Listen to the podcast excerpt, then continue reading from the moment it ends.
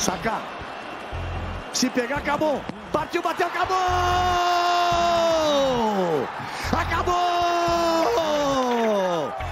Acabou! A Itália é campeã da Eurocopa! Donnarumma! Salve, salve galerinha! Começando mais um Sportscast. Pra falar real, eu já perdi a conta de são, porque já foram muitos. É, a gente começou com essa narração sensacional do Galvão da Itália campeã da Eurocopa. É, mais uma vez a Itália ganhando a Eurocopa. Estou aqui, como sempre, com meus amigos alemão e Snap. Salve Rode, salve Snap, salve galera. Salve galera, salve Rode, salve Alemas. Bora para mais um. Bora que bora. Vamos começar de Eurocopa mesmo. É, fala aí para mim o que, que vocês acharam desse jogo, que eu achei muito bom. Foi um jogo que eu, eu gostei bastante. Inglaterra me surpreendeu até, pensei que seria mais fácil para Itália, para falar bem a real. Mas, mas a Inglaterra fez um jogo duro, foi um, um bom jogo e foi uma, uma digna final de Euro. Foi um campeonato sensacional do começo ao fim, então foi uma, uma final digna de Eurocopa. Sim, com certeza. Eu queria começar falando que eu gabaritei o Poptômetro, só o, o primeiro aviso.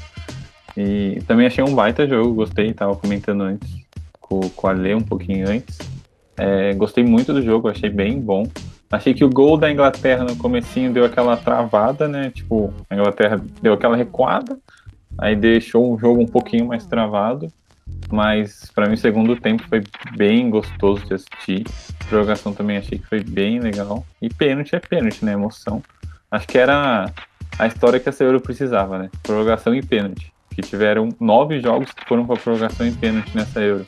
Então acho que a final também merecia ir, ir para essa história aí. E Donnarumma gigantesco, gigantesco, nossa, um garoto ainda, né? ele é gigante. E o Chiellini, para mim, ontem, ele deu uma aula de como ser zagueiro. O Chiellini ontem ele foi assim, perfeito em tudo que ele fez, até em tomar o cartão amarelo. O lance que ele tomou o cartão amarelo, ele foi perfeito, porque foi o lance que ele perdeu e ele precisava fazer a falta daquele jeito para tomar o amarelo, ele fez.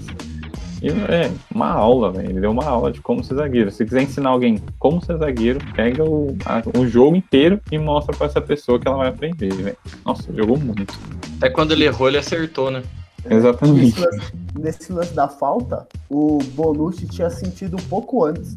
E quem ia ter que pegar o, o saca, se eu não me engano, era exatamente o Bonucci. Aí o Kelini já. Uhum. Três passos na frente, já fez a Sim. falta no saca e. Absurdo que ele jogou de bola. Mas você só gabaritou o, o palpitômetro porque assaltaram a minha Dinamarca na semifinal, né? Sim. Foi um assalto que aconteceu lá, a mão armada ainda, e pênalti roubado não entra, não entrou. Não entrou, verdade. Foi no, no rebote. Mas na final, eu, eu, o meu medo era acontecer o que aconteceu. Não, o jogo foi muito bom, foi jogaço. É, é outra coisa ver, né? É, Eurocopas, essas coisas assim. É, parece que é um futebol diferente do que a gente está acostumado a ver aqui. Mas o, o, meu medo era justamente a Inglaterra fazer o gol no começo, muito cedo, e ficar fechadinha lá atrás, do, do jeito que foi. É, sim, sou totalmente contra o Saltgate jogar desse jeito, com esse time da Inglaterra, com tanto de gente boa que tem, sabe? No mínimo eu esperava que ele fizesse um pouquinho do que faz o, o Mancini com a Itália. E assim, a Itália mereceu, considerado os 120 minutos, muito também porque a Inglaterra não quis jogar muita bola, achei. É, ou você tá em casa, o Wembley, 60 e poucas mil pessoas lá. Das 60 e poucas mil, sei lá, pelo menos 55 estão torcendo para você. E, sabe, você deixa a Itália jogar tanto. E confesso que a hora que o Jorginho errou, eu gelei, porque eu falei, como assim o Jorginho errou Jorginho. o pênalti? O que, que tá acontecendo aqui? Mas o, o Donnarumma é, é gigantesco. E o Rashford, o, o Sancho, não é culpa deles o erro, é culpa do, do treinador que coloca o cara faltando um minuto para acabar o jogo, pra, só para bater o pênalti. Ele mesmo zica o atleta dele. E, e, triste também, acho que vale a pena falar do, dos ataques racistas, né? Que os três jogadores que erraram o pênalti, o Sancho, o Saka e o Rashford, sofreram, é, assim, uma escrotidão enorme. Ah, é ridículo, né? É ridículo. E é, é foda, porque eu, eu, esses racistas de merda, eles não, eles não têm nem. Eu não gosto nem de falar isso, mas eles não têm nem a coragem de ser racista a qualquer momento. Eles esperam os filha da puta errar o pênalti pra ter um, entre aspas, um motivo Uhum. pra ser o racista filha da puta que eles são, entendeu? Isso me dá, isso me dá ainda mais raiva, cara. E, e assim, eu vou ser um pouco advogado do diabo agora pro Softgate, tá? É, eu acho meio que normal colocar um, um atleta, tipo, faltando dois, três minutos só pra bater o pênalti, porque, assim, pelo menos na minha cabeça, se o cara bate bem e tá no banco, às vezes, tipo, ele não tem a qualidade pra estar jogando e bate bem, vai entrar pra bater. Eu acho até que normal. É uma zica muito grande, porque normalmente é o que acontece, né? O cara que entra pra bater erra. Normalmente é, é o que acontece. Mas eu não vejo muito problema nisso, não.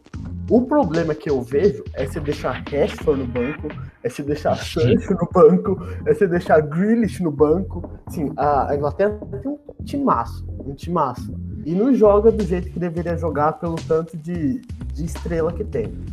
É, a gente falou, acho que há um, dois episódios atrás, que é, o time da Inglaterra ainda é muito jovem. E eu disse que eu acho que pra mim é, o time da Inglaterra não é nem pra 2022, é pra 2026, porque é um time muito, muito jovem. É, mas assim, Softgate, se, se continuar do jeitinho que tá, difícil, hein?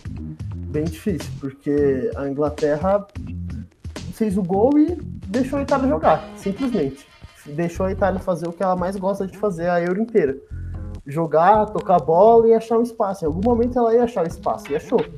Achou espaço, fez o gol e não conseguiu fazer outros, mas teve mais chance do que a Inglaterra. Mesmo depois do empate, a Itália continuou tendo mais chance do que a Inglaterra. Então, assim, eu achei que o Southgate foi bem mal nessa. Não acho ele um treinador ruim, como dizem, que a Inglaterra chegou assim, final de Copa do Mundo, chegou final de Eurocopa. Não acho ele um treinador ruim, mas eu acho que ele tem que tirar um pouquinho mais desse time, porque esse time tem bem mais para para mostrar. Tem muito, muito, muito cara bom para jogar. E uma coisa que eu escutei o Galvão, se não me engano, falar e que eu achei bem legal é que tanto o Mancini quanto o Southgate jogaram a Eurocopa, né, de um jeito que nem a Itália nem a Inglaterra são acostumados a jogar historicamente. A Itália sempre aquele time muito bem defensivamente e continuou sendo esse time muito bom defensivamente, mas só que é um time que ataca muito. Você vê a Itália atacar muito, tem muita bola. É o que tem superioridade em todos os momentos do jogo, que é uma coisa que a Itália está jogando agora e a gente vê a Itália de 2006, a gente vê a Itália de 2021, parece que são duas seleções totalmente diferentes. E foi muito legal ver essa evolução, porque a Itália em 2006 foi campeã, 2010 não passou na fase de grupo, 2014 não passou na fase de grupo, 2018 nem foi para a Copa do Mundo. Então, assim, é uma, foi uma transformação sensacional. E a Inglaterra também, que em 2014 não passou na fase de grupo, aliás, estava no mesmo grupo que, no mesmo grupo que a Inglaterra, aquele grupo, grupo da morte lá, Inglaterra, Itália, é, Uruguai e a Costa Rica, que foi o primeiro naquele grupo. É, e a Inglaterra que jogava em 2014 é uma Inglaterra totalmente diferente que joga em 2020, 21, né, no caso. Então, esse, isso eu acho que a gente pode tirar de muito bom desse jogo, dessa Eurocopa como um todo. E, e tem alguns caras da Itália ali que, na moral, sacanagem. Sacanagem. Donnarumma, sacanagem. Jorginho, sacanagem.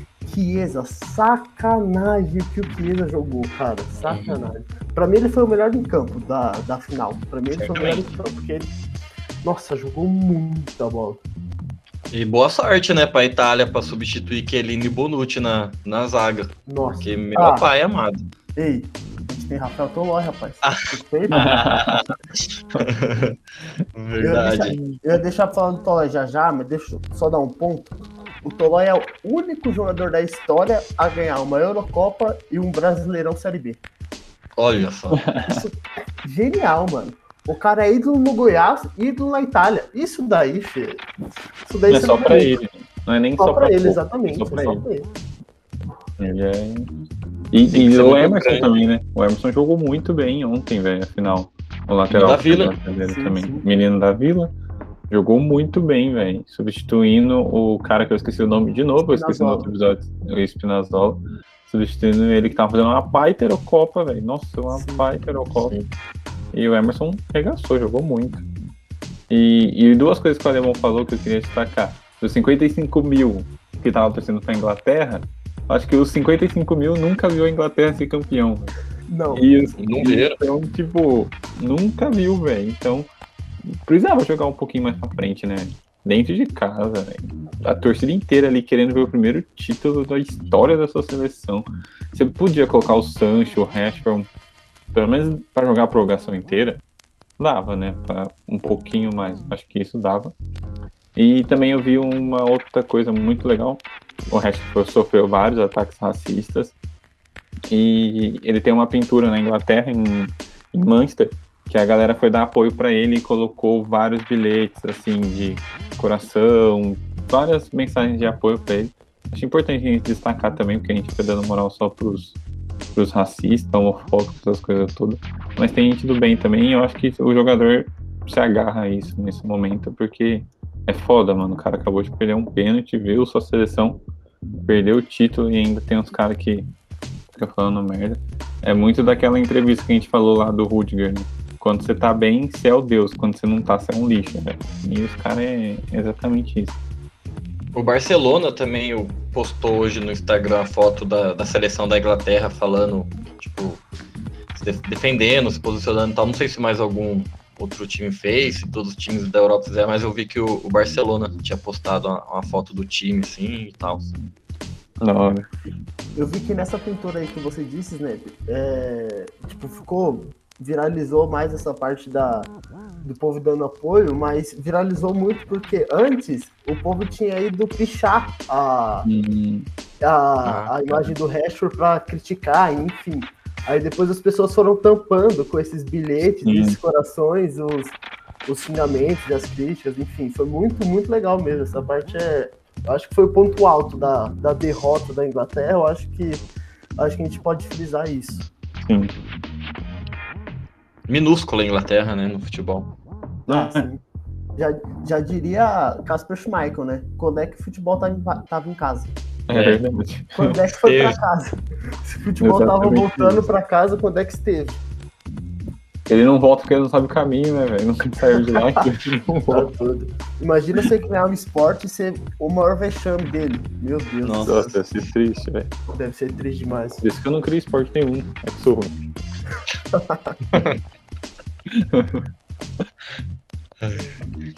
E agora vindo aqui pra América do Sul, vamos falar de Brasileirão, porque foi a única coisa que aconteceu nesse final de semana. Sim. Vocês vi- Vocês viram alguma coisa? Não. É, eu não Eu vi vi. nada. Eu não vi vi. nada, não. Viu o Santos Não, perder é. mais um clássico, mas tá bom. É. Eu vi o Lisieiro fazer gol de cabeça. Inédito. É isso. É isso. Eu vi isso Quando não perder mais uma. É isso. É. Brincadeiras à parte, vamos falar da, da derrota pro do Brasil nessa Copa América.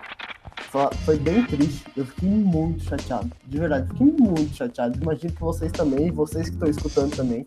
Porque, nossa, velho, foi, foi tudo que podia dar de errado, deu de errado. Aque- sabe aquele pesadelo que você fala, nossa, isso eu não quero que aconteça nunca? Foi o que aconteceu no sábado, velho. A Argentina veio ganhar do Brasil no Maracanã, velho. Fazia 26 Exatamente anos que a Argentina não ganhava um título. E os desgraçados vieram ganhar em cima do Brasil no Maracanã. Foi a pior coisa que podia acontecer, velho. A, a sorte não foi tão pior que um pouco antes o Renato Gaúcho foi pro Flamengo. Se ele não tivesse ido pro Flamengo, esquece, ia estar um inferno, o inferno sim. de pedir no Renato. A hora que eu vi ele no Flamengo, eu falei, mano, ainda bem.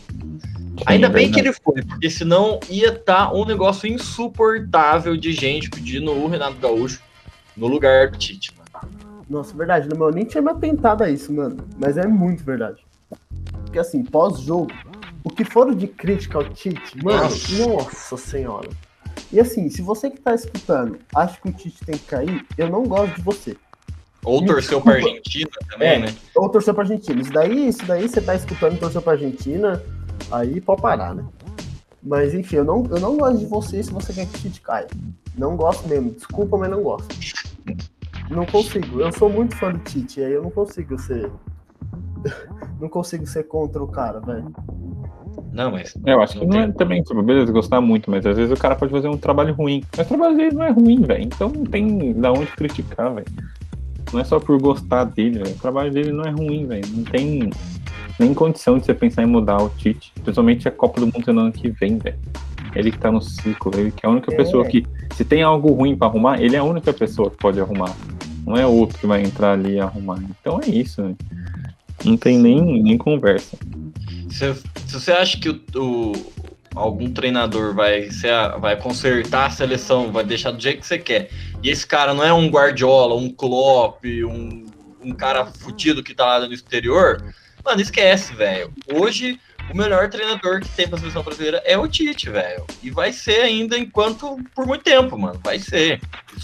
Só, não vai ter que ser o Tite, eu acho, quando os caras for pegar um cara lá de fora. E, e são poucos lá de fora também que, que eu acho que vai dar certo. E para com essa mania de achar que, que a seleção tem que ganhar todo o campeonato sempre, mano. Não, ninguém. A, sabe? A, a Espanha, que foi uma das melhores seleções que eu vi jogar lá, ganhou uma Copa e duas Eurocopas. Você acha que ver a Espanha tá, ganhou um monte de Copa com aquele monte de cara bom? Não ganhou, velho.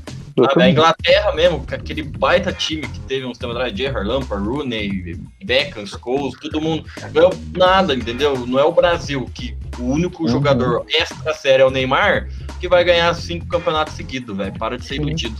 Exatamente isso. É, não, Mas, você falou tudo. você falou tudo, mano. Uhum. Você falou tudo. Porque assim, brasileiro, brasileiro, eu acho que o campeonato que o Brasil entra tem que ganhar. E não é assim, mano.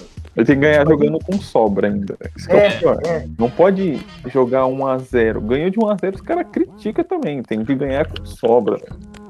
Não, é ridículo, mano. É ridículo. E assim, aí não dão.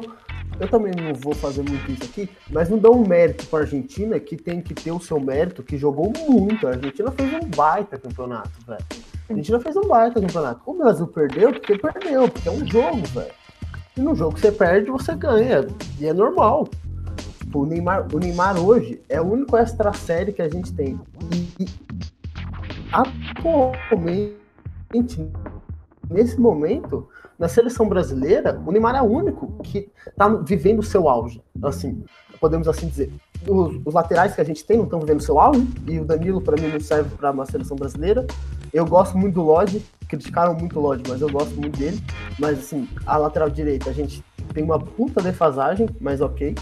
É, o Thiago Silva, ok, não tá no seu auge, mas ganhou uma Champions League, tá muito bem. Marquinhos, idem. Mas aí você tem Casemiro, que não tá no seu auge, Fred, que. Fred tá no seu auge, ok. Fred tá no seu auge. Mas o Fred, o auge você dele tem não é tão Neymar, alto. que, ok. É, o Fred tá no auge, por isso que ele tá de titular da seleção. Porque se ele não É. tivesse no auge, ele não tem qualidade pra isso, entendeu? Sim. Aí você tem o Paquetá, que tá super bem no. no Lyon. No. no é, no Lyon mesmo. No Leão. Só que, não é. Só que assim, ele não, ele não tá ainda no melhor nível dele. É que um moleque também, né? Não. E se ele estiver no É. melhor nível dele, ele não é pra ser titular do Brasil, né? Porque, tipo assim, ele é bom. Mas eu acho que o Paquetá vai evoluir muito ainda. Muito, muito, muito. Ele vai jogar muito mais Exato, bola. exato. Ele tem muito pra evoluir. Aí tipo, você tem o Richardson, que é novo e ainda tem muito pra evoluir e não tá no melhor momento dele. Aí você tem todos os outros, Firmino e Everton Ribeiro e Gabriel Jesus, que infelizmente não conseguiu jogar a final. E, mano, você tem muito cara que não tá no auge, e que ano que vem pode estar vivendo o melhor momento. A seleção brasileira não é ruim. Só que a seleção brasileira, nesse, nesse campeonato, não foi a melhor. Sim. E acontece, normal. E essa seleção brasileira nesse campeonato foi a mais dependente do Neymar que eu já vi. De todas, Foi. de todas foi a mais dependente do Neymar. O Neymar tinha que fazer todas as ações ofensivas do Brasil. Ele tinha que participar ativamente de todas. Senti muita falta. O Paquetá foi o único que conseguiu fazer dupla com ele. Eu senti muita falta de alguém para fazer companhia pro, pro, pro Neymar. E eu acho que tem muita coisa para melhorar. Eu acho que, meu, ainda tem Pedro ainda que pode evoluir muito e tá nessa seleção daqui a um ano. Tem Daniel Alves que pode estar na lateral. Pra mim, o, o Militão tem que ser titular. O Thiago Silva é um puta de um zagueiro. A gente já elogiou o Thiago Silva aqui 35 mil vezes, mas essa Copa América ele começou muito bem. Depois o Thiago Silva entrou. Tipo, beleza, o Thiago Silva é monstro, mas eu deixava o Militão e o Marquinhos estavam jogando muito bem. Então, tipo, a gente tem muitos bons jogadores. O Casemiro, ano que vem, pode fazer uma puta temporada e tá no auge, chegando na Copa. Então, é, a gente tem um puta. O Firmino pode voltar a jogar o que jogou ano passado. Então, acho que tem que ter um pouco mais de paciência. É perder a Copa América pra ganhar a Copa do Mundo. Exatamente isso. Sim. Tranquilo. Quem ganha, quem ganha a. Copa das Confederações não ganha a Copa mesmo, então é melhor nem ir pra não correr risco de ganhar. É Pronto. verdade. Perde a Copa América, não vai pra, confedera pra Copa das Confederações e ganha a Copa do Mundo. Mas eu acho que caberia talvez um, um militão ali na lateral direita, né, pra, pra ver o que que acontece. Eu Já que- colocaria, porque o que ele jogou. na zaga, mano. Eu acho que vale tentar na, na lateral. Também acho que ele tem, que- vai ser titular em breve, deve ser. Mas assim, já que ele não, não vai na zaga, ele tá fazendo uma baita Copa América, mano. Eu também não, não sou dos mais fãs do Danilo. Acho que valeria um. Não na final, que é difícil você botar na final agora, né? É, sim, sim. Mas valeria um, uma tentativa. Ah, e ele na lateral direita ali, esquece pro lateral esquerdo, velho. Não precisa marcar nunca, velho. Vai pro ataque. E é isso, acabou. Quando, quando jogava no São Paulo, que jogava no São Paulo jogava na lateral direita, era isso. O Reinaldo nem sonhava em marcar, velho. Reinaldo no passado no meio do campo pra trás. Militão fazer uma, uma trinca de zaga ali, meio que de lateira. Tem muita opção, velho. O time do Brasil é muito bom. Mas aí perdeu, os caras acham que acabou, né? Esse que é o foda. Vocês devem lembrar, no- em alguns jogos da eliminatória, você via, tipo, o Danilo jogando aqui atrás junto com o Marquinhos e o Thiago Silva. Uhum. E aí, tipo, eram os três, os dois volantes assim e o- os outros cinco lá na linha defensiva. Dá pra jogar com o Militão assim, suave. Suave, mano. Nossa. Suave. Tranquilo. E aí na linha defensiva, o Militão, quando tá defendendo, o Militão marca de lateral direito, que ele já sabe fazer isso. Uhum. Tranquilo, Acabou. entendeu? Não vejo, não vejo problema nenhum. Acho justo, aliás, fazer, fazer esse teste. Também acho muito justo isso. Se quer deixar o Thiago Silva, que tem nível pra ser titular, então, pô, é isso. Tem alternativa. É isso.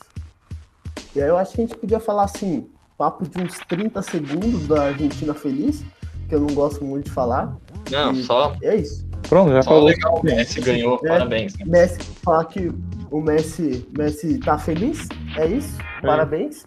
E é isso. Tchau, Argentina. Tchau, acabou. Encerrado o assunto. Próxima Vambora. pauta. Próxima pauta é Brasileirão. Vamos de brasileiro. Eu vou pegar aqui os jogos pra gente fazer a aquela famosa. Aquele famoso bate-volta, né? Não? Bate-papo rápido. Falar do o que de melhor aconteceu, né? Rodada 11 do Brasileirão. Começou com Grenal. Nossa, começou com dois clássicos, verdade. Eu lembro, eu vi, esse, vi esses jogos. Começou com Grenal 0x0. Foi o jogo bosta da rodada. É. Aí tivemos Palmeiras e Santos, que foi um 3x2 bem legal. Bem legal, pra quem viu o jogo, foi, foi bem interessante. Até o Deivinho jogou bem, mano. Isso que foi o foda. Até o Coisas Deivinho que o jogou bem. Santos proporciona. Aí tivemos Atlético Paranaense, Red Bull Bragantino 2 a 2 duelo lá dos líderes, baita jogo, baita jogo. O Fluminense ganhou um Sport, dois Sport. O, o duelo de Mineiros, outro clássico, deu Atlético Mineiro para cima do América Mineiro 1 a 0. O São Paulo venceu do Bahia. O São Paulo voltou, Snap. Nunca foi embora, né? Só tava descansando um É. Tava comemorando o Paulista? Ainda tá cresponizado ou Nove, nove, nove anos sem título, tinha que comemorar por um tempinho, né? É louco. É isso. É isso. Os caras beberam muito e agora voltaram. Agora voltou.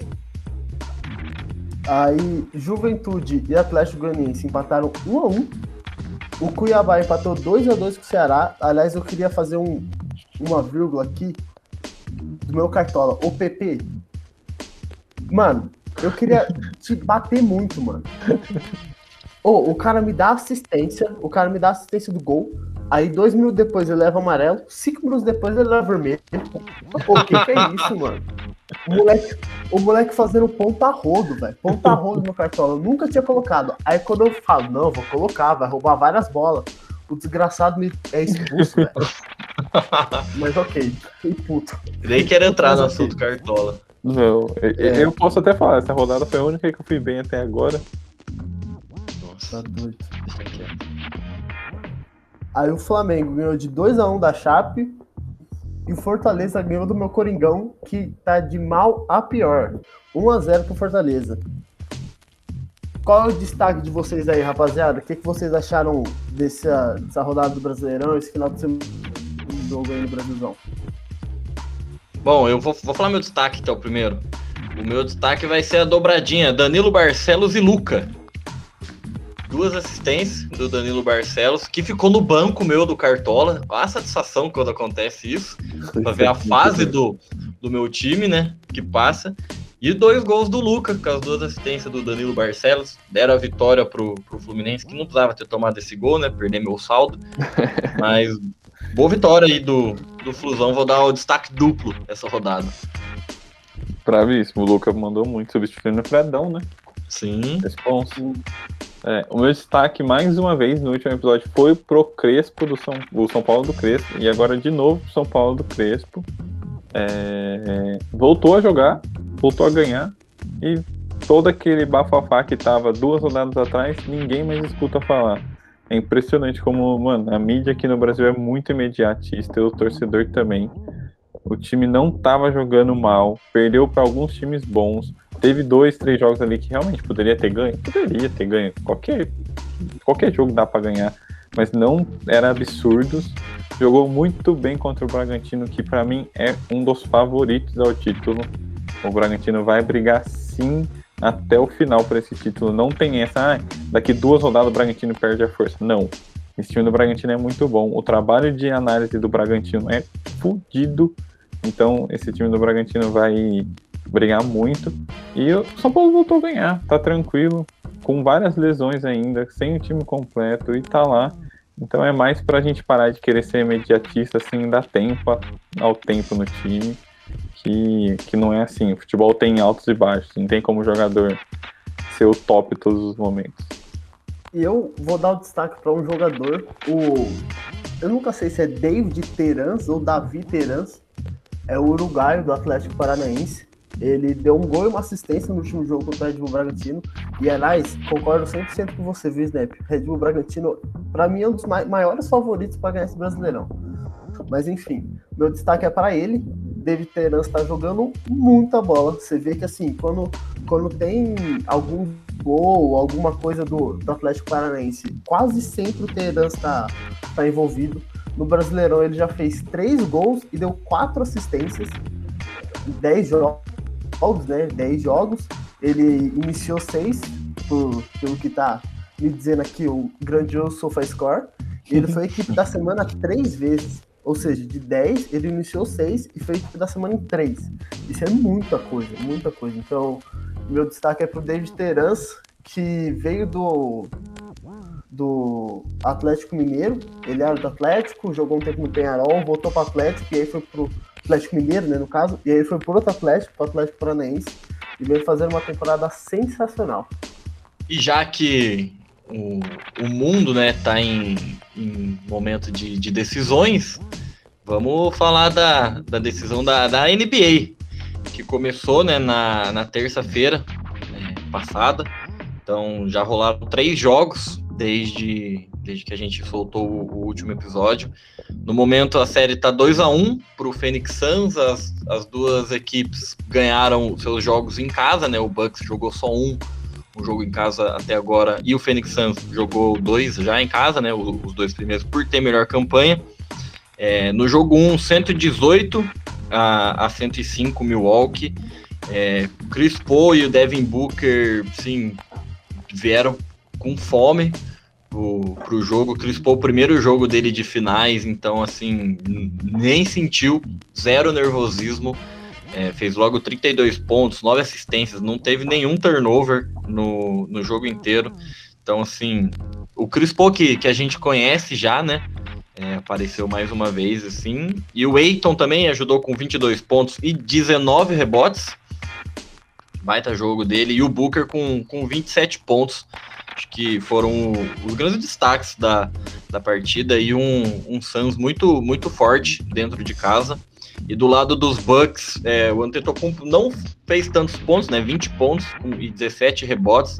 E aí foi o, o, até então o único jogo que o Chris Middleton realmente jogou, né? Fez 29 pontos no jogo 1, mas, assim, é, Milwaukee com bastante dificuldade ofensiva nesse jogo. É o Antetokounmpo que voltou, né, da, da lesão. Ninguém imaginava que ele fosse já no jogo 1 jogar e pegar 17 rebotes. Mas jogou, acho que um pouco disso também. Talvez esses 20 pontos dele só, a gente fala só, né? Porque já já a gente vai ver o que, que ele fez no, no jogo 2 e 3. um, uma coisa absurda.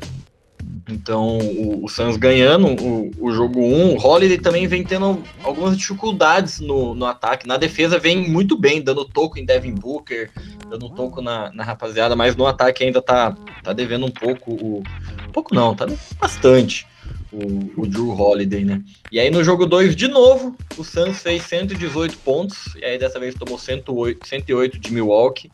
E aí aqui foi Antetokounmpo contra a Rapa, né, nesse jogo. Foi, eu fiquei com dó do, do Yannis, porque ele fez, se eu não me engano, 21 pontos no, no terceiro quarto, que é a maior marca desde o Jordan lá atrás. Então, sim, ele fez um negócio absurdo. E o time dele, acho que ele, se não me engano, tava perdendo por uns 15 pontos assim.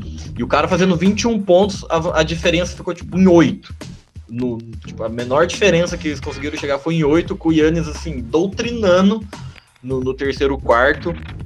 E aí no jogo 2 o Booker, 31 pontos, fez uma baita partida, se não me engano, acertou 6 ou 7 bolas de 3, que tá lá no top 3 em, em finais, e o Phoenix Suns acertou 20 bola de 3 no jogo inteiro, não teve tanto aproveitamento de quadra, mas assim, foi um, uma artilharia da, das bolas de três. E o, o Eiton não foi tão bem nesse jogo, né? tem até um vídeo dele se cobrando muito, conversando com o Monte Williams.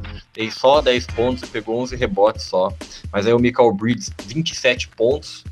É um cara que, quando vai bem, o Fênix tende a ganhar, porque rapaziada ali sempre costuma pontuar bem, né? Chris Paul fez 23, o Eiton ficou devendo, mas aí o Bridges vem com 27 pontos. É um, pontuação bem expressiva. E do lado de Milwaukee, né? Como eu falei, Antetokounmpo no seu monólogo com 42 pontos, 12 rebotes. E aí o Holiday 17, Middleton só 11. O Connaughton ajudou com 14 do banco, mas assim, foi um a famosa frase, né? Nem Noé. Nem Noé carregou tanta anta Não, igual o Kumpo no, no jogo 2, assim. Foi triste de ver porque tava feia a coisa pro, pro, pro Milwaukee esse jogo. E aí no jogo 3, né, do nosso domingão, para fechar o final de semana esportivo, mais uma vez Antetokounmpo, que pela primeira vez na sua carreira é, teve dois jogos seguidos de mais de 40 pontos, e sim, só numas finais de NBA.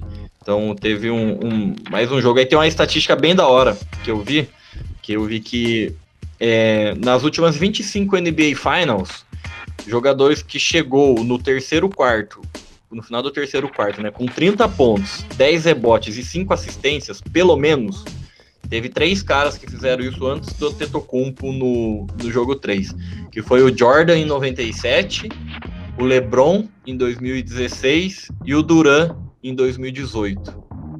Então, assim, só isso o Antetokounmpo tá. E tem a galera gosta de ser hater dele, eu não consigo entender quem, é, quem não gosta do, do Antetokounmpo. E aí, nesse jogo, o Holiday ajudou um pouquinho mais, né? 21 pontos. A, a, gente precisa falar do Holiday na defesa porque ele sempre tá lá. Ele sempre tá lá. Ele e o PJ Tucker é incrível todos os jogos. O tanto que, o, principalmente o PJ Tucker, o que esse cara faz, mano? Se doa, ele dá vida Sabe? É um cara de, sei lá, trinta e tantos anos e tá dando a vida todo santo jogo. Todo, e vai com os tênis também, que pelo amor de Deus, né? É um cada tempo que ele usa. Nossa, ele, eu vi o negócio que ele lançou o tênis do Yannis antes do Yannis. O Yannis tava machucado, saiu o tênis novo do Yannis, ele não tinha jogado com o tênis novo ainda, e o PJ Tucker tava lá com o tênis do Yannis antes dele. E aí o Suns, o Devin Booker, lamentável, jogou um 10 pontos só, Chris Paul 19, Aiton 18. Assim, um, um Suns foi extremamente dominado pelo, pelo Milwaukee Bucks, que ganhou. Acredito que vai ganhar de novo em casa o, o próximo jogo. A Antetokounmpo vem muito dominante e acho que tá tudo se encaminhando para sete jogos. Vocês chegaram a ver os jogos? Vi, vi sim. Cara, tá, tá bem legal, velho. Tá bem legal. Assim, não teve nenhum jogo nessas últimas dos últimos jogos né, da, da NBA nesses playoffs, todo jogo você via que era muito parelho, né? Tipo, chegava ali no finalzinho do último quarto a dois, três pontos para um time, e aí algum abria para cinco e já voltava para para pouca pontuação, mas nesses três jogos a gente viu tipo quando o Suns jogou em casa, o Suns foi dominante e o Bucks não conseguiu bater de frente. E quando o Bucks jogou em casa, né, que foi esse último jogo de ontem, gente tá gravando na segunda, né? Foi esse último jogo de ontem. É, o Bucks foi totalmente dominante. O jogo de ontem o Suns não conseguiu nem competir com, contra o Bucks. O, o, o Antetokounmpo foi sacanagem, mano. Foi muito bem, muito bem. O Antetokounmpo muito dominante. Qualquer bola que ia nele, metia ponto. E ele foi bem até nos lance livres nesse jogo. Isso que foi o mais raro, velho. Maior surpresa. Foi até nos lance livres nesse jogo, velho. Então, assim, tá sendo, tá sendo uns baita jogos, baita jogos. Eu tô acompanhando, sim. É... E, cara, eu queria falar do Suns, que assim, eu não sou, eu não sou do maior conhecedor de basquete, muito menos do, do tatiquês do basquete. Só que assim, quando a gente vê que o negócio é bom, a gente consegue ver até quem não conhece. E o Suns é muito bonito de ver. É muito bonito de ver. Quando os caras estão no ataque, a troca de bola, assim, e muito bem. Eles acham, eles sempre acham alguém livre, mano. Sempre acham alguém livre. E nesse último jogo, um cara que eu fiquei muito surpreso foi o, o, o Crowder, né? Crowder, nem sei como uhum. fala o nome desse cara. Mas, mano, ele acerta muita bola de três. Muita bola de três. Tipo, ele é um, ele é um cara grandão, ele é quatro, né, alemão? Quatro ou cinco. Uhum. Acho que ele é quatro. Ele é quatro. É, enfim, é, é um cara grandão. Você não espera ter a, a malemolência de, de acertar uma bola de três. E aí, mano, a bola vem pra ele e pumba, pumba. E aí ele dribla aí lá dentro, mete step back lá dentro. E, mano, quando um cara desse, tipo, que é o, o 4, faz uns negócios desse, você consegue perceber que o time é bem bom, velho. É, ele é 880, né? Que jogou, ele fez um ponto só, coitado. Mas, mas ele é isso, mano. Ele é o cara dessa bola de três aí. E se ele vier quente, igual você falou, aí chove. Aí chove bola de três. É mesmo? Tá doido. Exatamente isso, velho. Eu jogava naquele clima também do LeBron James. E ele era exatamente desse mesmo jeito e ele tinha essa mesma função de matar as bolinhas de três que o LeBron soltava para ele. Geralmente é bem... ele mata bem. Geralmente ele Sim. mata bem. Não, no, jogou ontem ele fez seis, eu acho. Seis é, de 7. 18 pontos. 6 de 7, né? Ele é bem, bem bom. E, e, mais uma vez, o DeAndre Ayton, ele é fundamental, velho, pro time do Suns. Quando o, ontem o, o Milwaukee Bucks jogou muito lá dentro do garrafão, castigou carregou ele, ele, carregou ele em falta, castigou demais ele, carregou demais o jogo dele e deu a vitória. Isso deu a vitória pro Bucks. E o Teto Compos tá um bagulho assim, fora do comum nesses dois últimos jogos, né? Se ele continuar assim, vai ser difícil, velho. Mas é. Eu queria destacar também de todos, de tudo que a gente falou, queria destacar o, a rotação do time do, do Milwaukee. Que eles rotam muito bem o time. Eu acho que é um time que consegue, tipo, tirar os jogadores um, o tanto de tempo necessário, consegue colocar para sentar o Holiday o tempo necessário, o Middleton o tempo necessário, o Antetokounmpo que não tá tá voltando de lesão, ele tá 100%, mas tá voltando de lesão. Ele sente o tempo necessário. Acho que o trabalho ali da comissão técnica do Milwaukee Bucks é muito bom. Até nos dois jogos que foram que saiu perdendo, né? Mas é um trabalho muito, muito bom. Não que o do Suns não seja, mas o do Milwaukee Bucks dá para ficar fica um pouco mais nítido assim, ver como que o trabalho deles é bem, bem, bem feito. Acho que o Suns vem sentindo falta do. Foi mal, Rod, pode falar. Não, é, eu só, eu só ia falar que, sei lá, eu é, achismo, né? Mas eu acho que tá faltando um pouco pro Bucks o que tá sobrando, entre aspas, pro Suns. É um time que tem muita peça sem ser os astros. E essas peças têm, têm jogado bem, têm conseguido trazer pontos. Você tem o Cameron Payne, você tem o Ken Johnson. Mano, são caras que são reservas. E são bancários que dão muito ponto e muito e ajudam muito a equipe, entendeu? Não, não é uma coisa que é muito centralizada no, no Chris Paul, no Devin Booker, no Deandre Ayton, do jeito que é no Bucks. Por exemplo, o Middleton, o Middleton, você falou, não jogou muito bem o jogo 2 e 3. E se não fosse o, o Antetokounmpo, o Bucks não teria ganhado, ou não teria chegado perto como foi no, no jogo 2, entendeu? Acho que falta um pouco no Bucks o que tá sobrando no Suns, que é esse as peças sem ser as principais, né? Os coadjuvantes. É, o, principalmente o Middleton, acho que precisa entrar, né, na, nas finais, assim. É, jogo 4 é o jogo, vai jogar mais um jogo em casa, se, tem que vir bem para conseguir voltar. E eu ia falar justamente que no lado do Suns, os reservas vêm bem, mas tá faltando, eu acho que tá faltando um pouquinho mais do, do Payne. É, ele vem jogando muito bem antes da, das finais. Na final ele, ele vem devendo um pouco. Acho, acho que se ele voltar no, no que ele estava antes, aí sim o Suns vai, vai conseguir dar um, um passo maior para ser campeão. Mas assim, do que está encaminhando, eu acredito, olha, eu acho que é jogo 7, certamente. Para mim, Milwaukee só consegue ganhar se o Yannis continuar nessa pegada aí, todo jogo fazer 40 pontos, que não vai acontecer, é difícil acontecer, e o Middleton entrar no, na série, porque aí se o Middleton entra, aí é difícil parar. E o Suns é, é, é assim, é deixar o, o Devin Booker, o Aiton, tentar deixar eles serem um pouco mais regulares, porque vieram de alguns jogos bem ruins, o jogo 2 do Aiton, o jogo 3 do, do Devin Booker, e mesmo assim o time dá trabalho em certos momentos, mas acho que vai vir jogo 7 aí, tomara, né? Tomara, tomara. E eu acho Não, que aquela meia eu distância ali que da quadra, deveria, todas as quadras da NBA deveria estar escrito Chris Paul. Porque o que ele faz na meia distância é um negócio absurdo, não tem Ele dá aula. Não, ele dá aula, o lugar é dele. Toda quadra deveria estar escrito Chris Paul ali, porque ele dá aula. Faltando 11 dias para as Olimpíadas, vamos falar um pouquinho de hand. É, a seleção masculina e feminina fizeram alguns amistosos nesses últimos dias. Eles estão em fase de treinamento para as Olimpíadas. A seleção masculina disputou um torneio na Alemanha, com a Alemanha e com o Egito. É, infelizmente perdeu os dois jogos, mas foram bons jogos do Brasil, principalmente contra o Egito. Foi um jogo bom defensivamente. O Brasil perdeu para a Alemanha de 36 a 26 e para o Egito de 32 a 25. São duas escolas totalmente diferentes, então isso foi bem importante para o Brasil jogar com dois times diferentes e para lapidar um pouquinho e, e chegar bem nas Olimpíadas.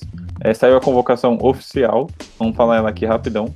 É, convocados do, do Brasil masculino: Felipe Borges, ponta esquerda, Chiufa, ponta direita, Dutra, lateral esquerdo, Torriani, ponta esquerda, João, central, Gustavão, lateral direito, Rogério, pivô, Petros, lateral esquerdo, Angel, goleiro, Rudolf, ponta direita, Toledo, lateral direito, Vini, pivô, Ponciano, lateral esquerdo, Rani, lateral esquerdo e Ferrugem, é, goleiro.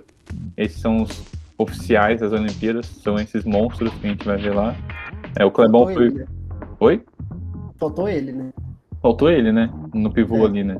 É que ele não tá lá na Espanha ainda. nada, mas faltou ele. Não, se ele, já, se ele tivesse lá na Espanha, ele, ele tava aqui. Ele precisa de uma temporadinha lá na Espanha que. Eu não concordo. A única pessoa aqui que eu não concordo nessa convocação é o, o Vini, o pivô. Não que ele não seja bom, ele é muito bom, mas só que ele joga no Taubaté. E o Taubaté tá praticamente dois anos sem jogar e sem treinar regularmente. Então ele, na teoria, ele tá dois anos sem competir em alto nível. Tipo, teve as bolhas aí do Brasil, mas não foi. Por exemplo, a bolha da, na Liga Nacional nem teve a final porque teve um surto de Covid, aí não teve a final.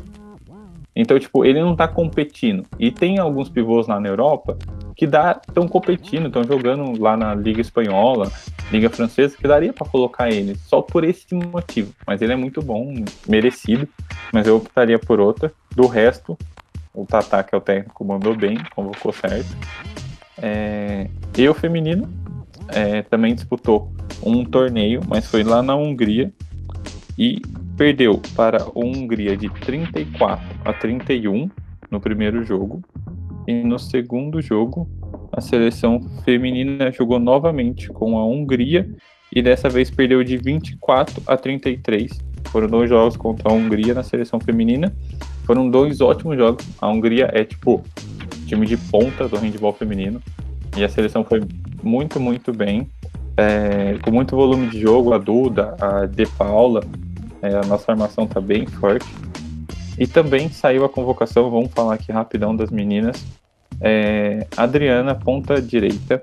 Alexandra, ponta direita. Ana Paula, armadora. É, Babi, goleira. Bruna de Paula, armadora. É, a Rocha, ponta esquerda. Duda, armadora. Biroto, armadora. Giulia, armadora. É, Renata Aruda foi a goleira selecionada. Tinha uma grande dúvida de quem é das três goleiras do Brasil e foi a Babi e a Arruda. A Samara, lateral lateral esquerda. Tamires, pivô. Araújo, ponta esquerda. Lívia, pivô. E Patrícia, nossa central. Essas são as convocadas na seleção feminina. É, acho que as expectativas continuam as mesmas, que a gente comentou um pouquinho antes. Acho que a seleção feminina vem bem forte. Tem um grupo difícil, mas vem bem forte. E a gente pode esperar uma medalha aí dessa seleção feminina, sim. Não seria surpresa nenhuma. A seleção masculina, para mim, já é um pouco mais difícil. A seleção masculina vai ter que jogar muito, muito, muito bem. E vai ter que conseguir ganhar de uma seleção europeia, uma Espanha, uma Alemanha, uma Dinamarca. Então, isso gera um pouquinho de dúvida, além de não poder perder para a Argentina, né? O Brasil não pode perder para a Argentina, que esse jogo é fundamental. Então, daqui 11 dias, Olimpíadas, vamos ficar ligados que vai ser, vai ser top, vai ser bom. Né? Nossa, a Olimpíada é boa demais, feminina, Se tem uma coisa que a seleção feminina tá sobrando, é a armadora, né? Nossa, a é. tem sobra. A armadora. 15 nomes que você falou 16 é a armadora, né? 16 é armador e tem uma goleira ali, né? Só. É, tá doido. Que precisa. O prof gosta da armação, hein? Mas é isso, confiante. A seleção feminina tá bem forte. A Duda tá com um volume de jogo muito bom, velho. Ela é muito boa e ela tá com um volume muito bom. Tá inteira, 100%, sem lesão, sem nada. Dá pra a gente esperar grandes coisas dessa seleção. E perderam na hora certa, né? Perderam onde pode Sim. perder. Sim. No preparativo. É a hora de perder agora. Exato. Erraram quando tinha que errar e agora vamos em busca da medalha. Eu não espero menos que o ouro da feminina e o bronze da masculina. Exatamente isso. E vamos falar um pouco de automobilismo. Esse último final de semana não teve Fórmula 1, mas o próximo vai ter o GP da Grã-Bretanha em Silverstone. E vai ser o primeiro GP que a gente vai ter aquela sprint race. Lembra que uns tempos atrás a gente tinha conversado que, que a Fórmula 1 vai ter três testes esse, esse, esse ano, né, esse calendário para ter essa sprint race. Para quem não, não viu ainda, não, não acompanhava a gente, eu vou explicar de novo o que, que é. Essa sprint race vai ser meio que a, a classificação. Sabe, o qualificatório, aquele normalzão, vai ser mudado pela, por essa sprint race. Vai ser uma mini corrida, exatamente, que vai durar em torno de um terço, um quarto da, da corrida normal, vai ser em torno de umas 15 voltas. E aí o grid de, de largada vai ser o, o vencedor, o segundo, enfim, vai ser o grid que terminar esse sprint race. É, vai ser no sábado e vai ser no horário que, que seria a classificação. Então eu vou falar aqui os horários para vocês, porque muda algumas coisas no final de semana. A gente vai ter o, nos- na sexta, a gente vai ter o treino 1 normal, é, 10 e meia da manhã. Aí o treino 2, que seria um treino normal, vai ser a qualificação para sprint race. Então, assim, vai ser uma qualificação do- dos mesmos moldes que é normalmente, só que isso vai valer para sprint race. Vai valer para essa mini corrida, não vai valer para corrida normal. Aí, no sábado de manhã, às 8 da manhã, tem o terceiro treino livre, né? Que seria o terceiro treino livre. E a meio-dia e meia no sábado vai ter essa sprint race. Vale muito a pena ver. Prova- provavelmente vai passar no Band Sport. Então, meio-dia e meia vejam, até pra gente ver se vai ser. Se vai valer esse teste ou não, se vai ser bom para continuar nas próximas temporadas ou não. E aí a corrida, normalzinho, domingo, 11 da manhã. É, vai- ser uma corrida que vai definir muita coisa.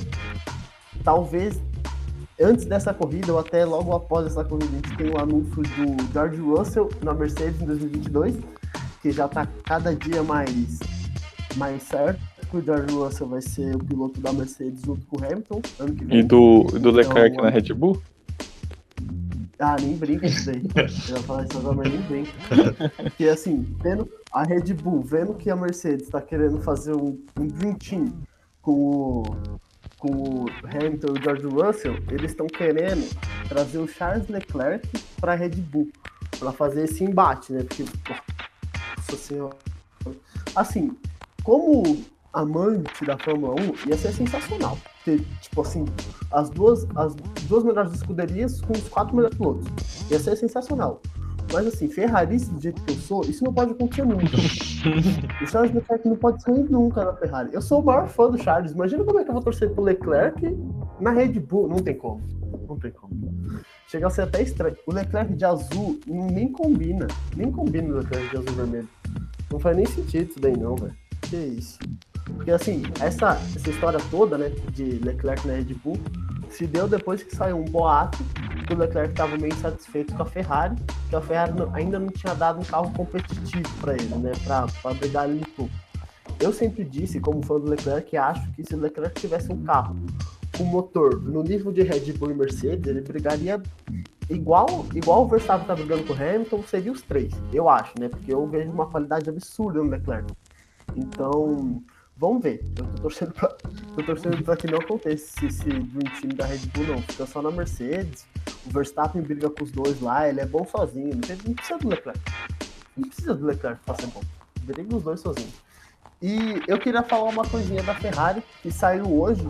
É, a Ferrari ganhou o prêmio de, de empresa com maior igualdade de gênero salarial e inclu, inclusão na, enfim, na fábrica. Foi um prêmio dado pela Equal Salary Foundation e a Ferrari foi a primeira equipe, primeira empresa italiana a ganhar isso, então bem legal saber que, que além de ser uma empresa gigantesca, é uma empresa é, que, que, é, que acerta, né? Que é justa, que é o básico do básico.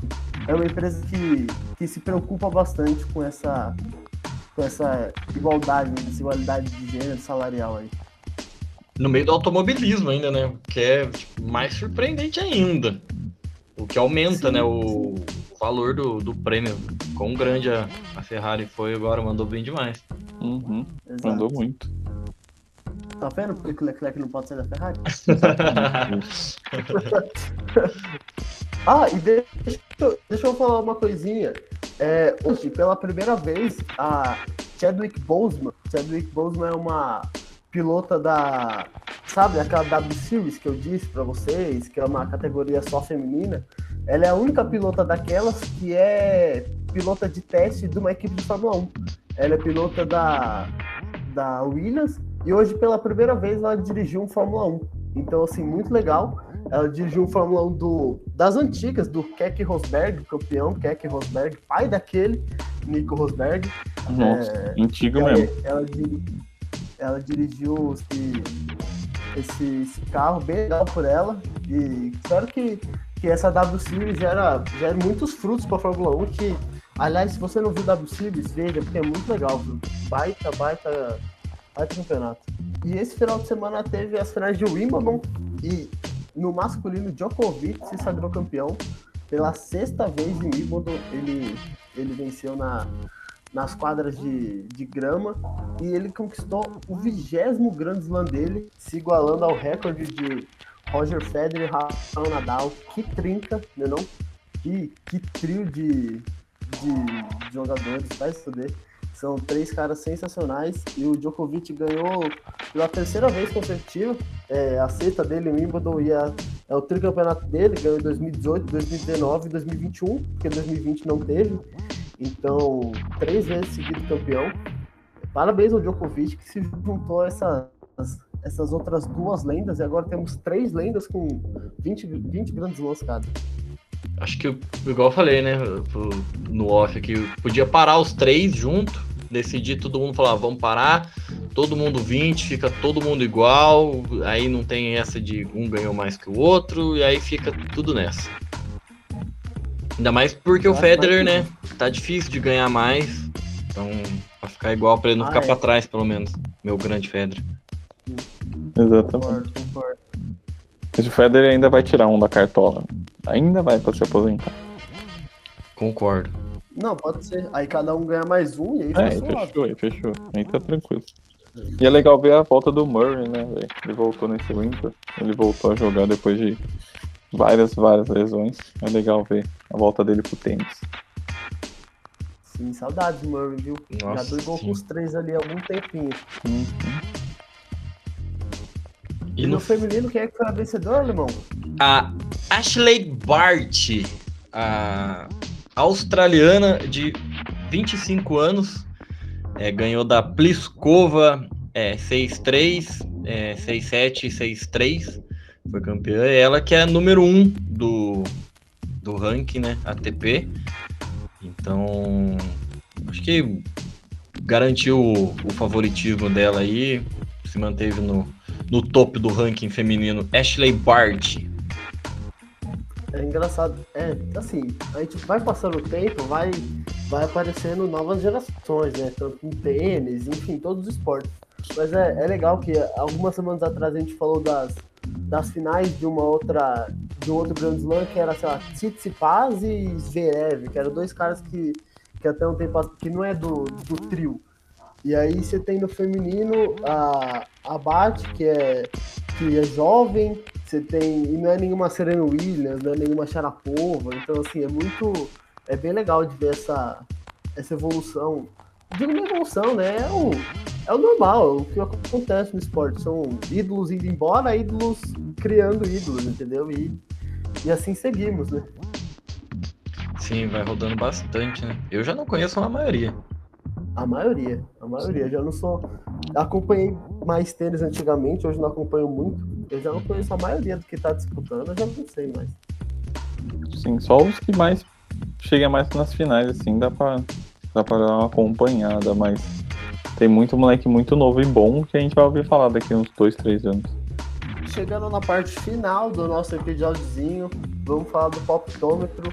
Vamos começar com Fórmula 1. Hoje a gente tem poptômetro da Fórmula 1 e da Libertadores, das oitavas. Vamos falar de Fórmula 1. É, Eu vou começar nessa. É, Silverstone, cara. Silverstone acho que tá na carinha de dar Lando Norris. Assim, na casa dele, carinha de dar Lando Norris. Alemão, quem que você, quem que você palpita? Eu vou de Lewis Hamilton pra dar um fogo no, no campeonato. Vai estar em casa também, né? Tem alguma alegria pra Inglaterra tem que ter. Pelo menos isso, né? É, então. E vocês, Snap, vai em quem dessa? Difícil, hein? Roubaram meus dois possíveis palpites. Eu acho que eu vou de. Eu vou de Max Verstappen, então. Max. Acho que ele pode. Ixi, mas aí, se- aí se o Max ganhar, pode acabar o campeonato, né? É, então. Esse é o problema, né? Mas. É, é. Vai ser, Mas é vai ser uma possível. corrida bem, Uma bela bem corrida. decisiva, bem decisiva. Nesse esquema novo aí ainda de, de classificação, pode ter alguns acidentes, pode ter algumas coisinhas aí que, que muda o dia da corrida. Exato. Vamos ver, vai ser, vai ser bem legal de, de acompanhar. É, vamos para a Liberta então. Amanhã começa as oitavas de final da Libertadores. Depois de muito tempo sem Libertadores. Eu tinha até esquecido que tava rolando, pra falar bem Hum. real. Aí começaram, começaram a falar das oitavas, já lembrei já. Então, começando amanhã, Boca Juniors e Atlético Mineiro. Snap. Atlético. Eu vou de. Eu vou de Atlético também. Alemão? Eu vou de Atlético também, mano. Vixe, vai dar muito ruim isso daí. Lógico. Mas tá certo, tá bom. Vamos lá, Cerro Porteño e Fluminense. Eu vou começar dessa. Eu vou de Fluminense porque o Flusão tá show. O, Flusão tá show. Eu lembro, se eu não me engano, ninguém apostou no Fluminense pra passar da fase de grupo, né não? Olha, grande só eu, chance. Tem Grande grande chance. chance. É, grande É, chance, né? meu Flusão tá on, filho. Tá meu mesmo? tá on. Você, vai de quem, Snap? Vou de Flusão também. Mesmo sem Fred, acho que dá pro Flusão. Eu Alemão vou. vai de Flu também? Vou demais, vou demais. Essa, essa liberta eu sou flusão agora. 100% Flu, 100% Flu. Na cabeça. Eu vou começar com o palpite menos clubista dessa vez, tá? Snap, São Paulo e Rafa. Não vou zicar meu São Paulo, né? Vou de São Paulo, com certeza. Alemão? São Paulo, São Paulo. São Paulo voltou a ganhar na, na hora certa. É mesmo, né? Voltou quando precisava, né? Mas é o mais difícil dos brasileiros, é esse jogo do São Paulo aí, velho. Ô, louco. Sem, sem os caras que São Paulo tá, é o mais difícil. Ah, tá. Ok, pode ser. É, é, não vai ter o Daniel Alves. Amanhã não vai ter Daniel, Miranda, Rigoni e Luciano. São desfalques Ok. consideráveis. Sim, eu concordo com você. Por isso, só por isso. E... Eu vou de São Paulo também. É, já que a gente tá apostando nos brasileiros tudo, eu vou de São É Paulo. isso. Próximo jogo: Vélez Sarsfield e Barcelona. Você vai de quem, alemão? Eu vou de Vélez. Vélez Sarsfield. Vou de Vélez. O Barcelona Snap? eliminou o Santos, mano. Sou Eu vou de né? Barcelona. Barcelona, Barcelona? eu vou. Eu vou de Barcelona também. Messi jogando a rodo, acabou de ganhar a Copa América. Agüero chegando, né? É, Como é que aposta? Como é que aposta sem ser no Barcelona, filho? Vou de Barça nessa também. Próximo Brazuca, Universidade Católica e Palmeiras. Eu vou de Palmeiras. Tá, o, o Dudu voltou, velho. Tem nem como. Agora eu vou de Palmeiras. Você vai de quem, Snap? Vou de Palmeiras também. Palmeiras. Não surpreenda, alemão. Eu vou de Palmeiras. Tô precisando pontuar, senão eu ia contra. Dudu, camisa 4 mais 3, né? 4 mais 3. Nossa senhora. Roubou a ideia do Zamorano, né? É, então. Feio demais. Feio de ver, feio de ver. Mas ok, né? É, vamos lá, River Plate e Argentino Júnior. Olha, isso daqui é clássico, clássico argentino. Clássico. Quem? Você vai de quem, alemão? Eu vou de River, né? Difícil contra o River. É meio difícil. Você é meio louco. Eu vou de River também. Você vai, você vai ser meio louco, Snap? Ah, vamos surpreender um pouquinho, tá muito óbvio. Vou de, vou de Argentino Júnior. Apostei Vai, nele na primeira fase, eu lembro que eu apostei nele na primeira fase. Vou apostar mais. Loucura, hein? Loucurada. Defensa e Justiça e Flamengo. Eu vou começar nessa. E eu vou de Defensa e Justiça, que é pra facilitar vocês. O Flamengo, mano, o Flamengo tem a carinha de perder pro Defensa e Justiça. O Flamengo, não sei o que acontece com o Libertadores, eles não gostam muito. Então, assim, eu vou de Defensa e Justiça. Alemão? Eu vou junto com o senhor, vou de defesa e justiça.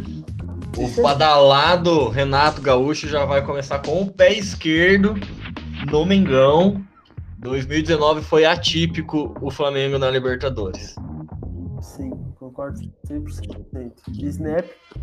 Fez uma carinha de quem queria ir de defesa ali. Sim, senhor. Eu, Tava eu não vou ficar o defensa, por isso que eu não vou de defensa. Eu vou de Flamengo, mas na esperança do defensa de justiça ganhar.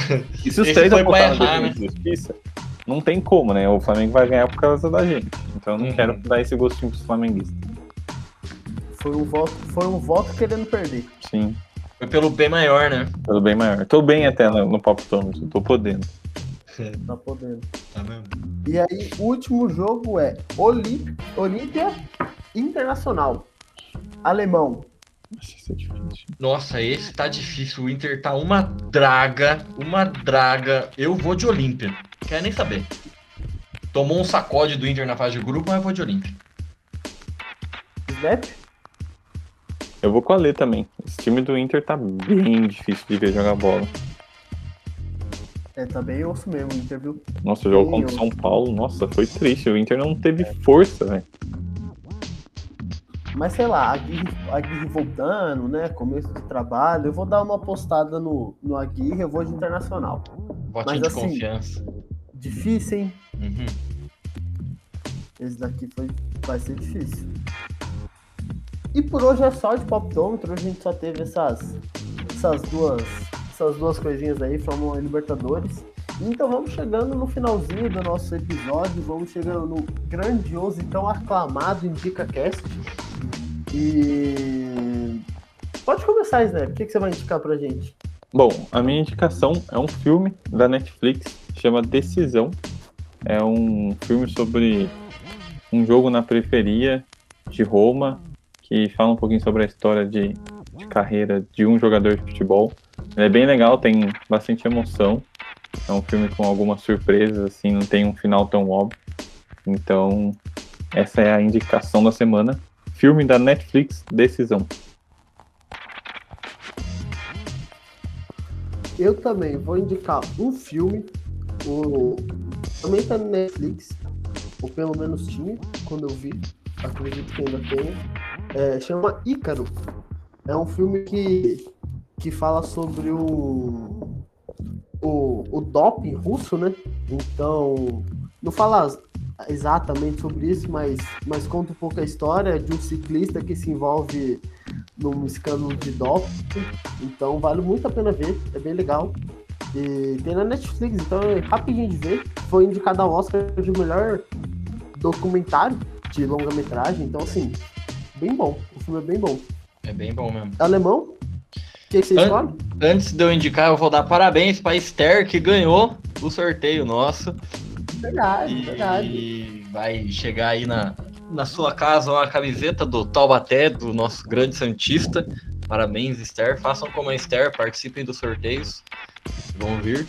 E, bom, minha indicação, então eu vou indicar as finais da NBA. O jogo que você quiser assistir aí na Band. Tem jogo 4, tem jogo 5. Torce para chegar até o jogo 6 e o jogo 7. É, a Band decidiu agora, né? Não, não vai trocar a NBA pelo Masterchef. Ufa! Foi triste, hein? Pô, que que é isso, né?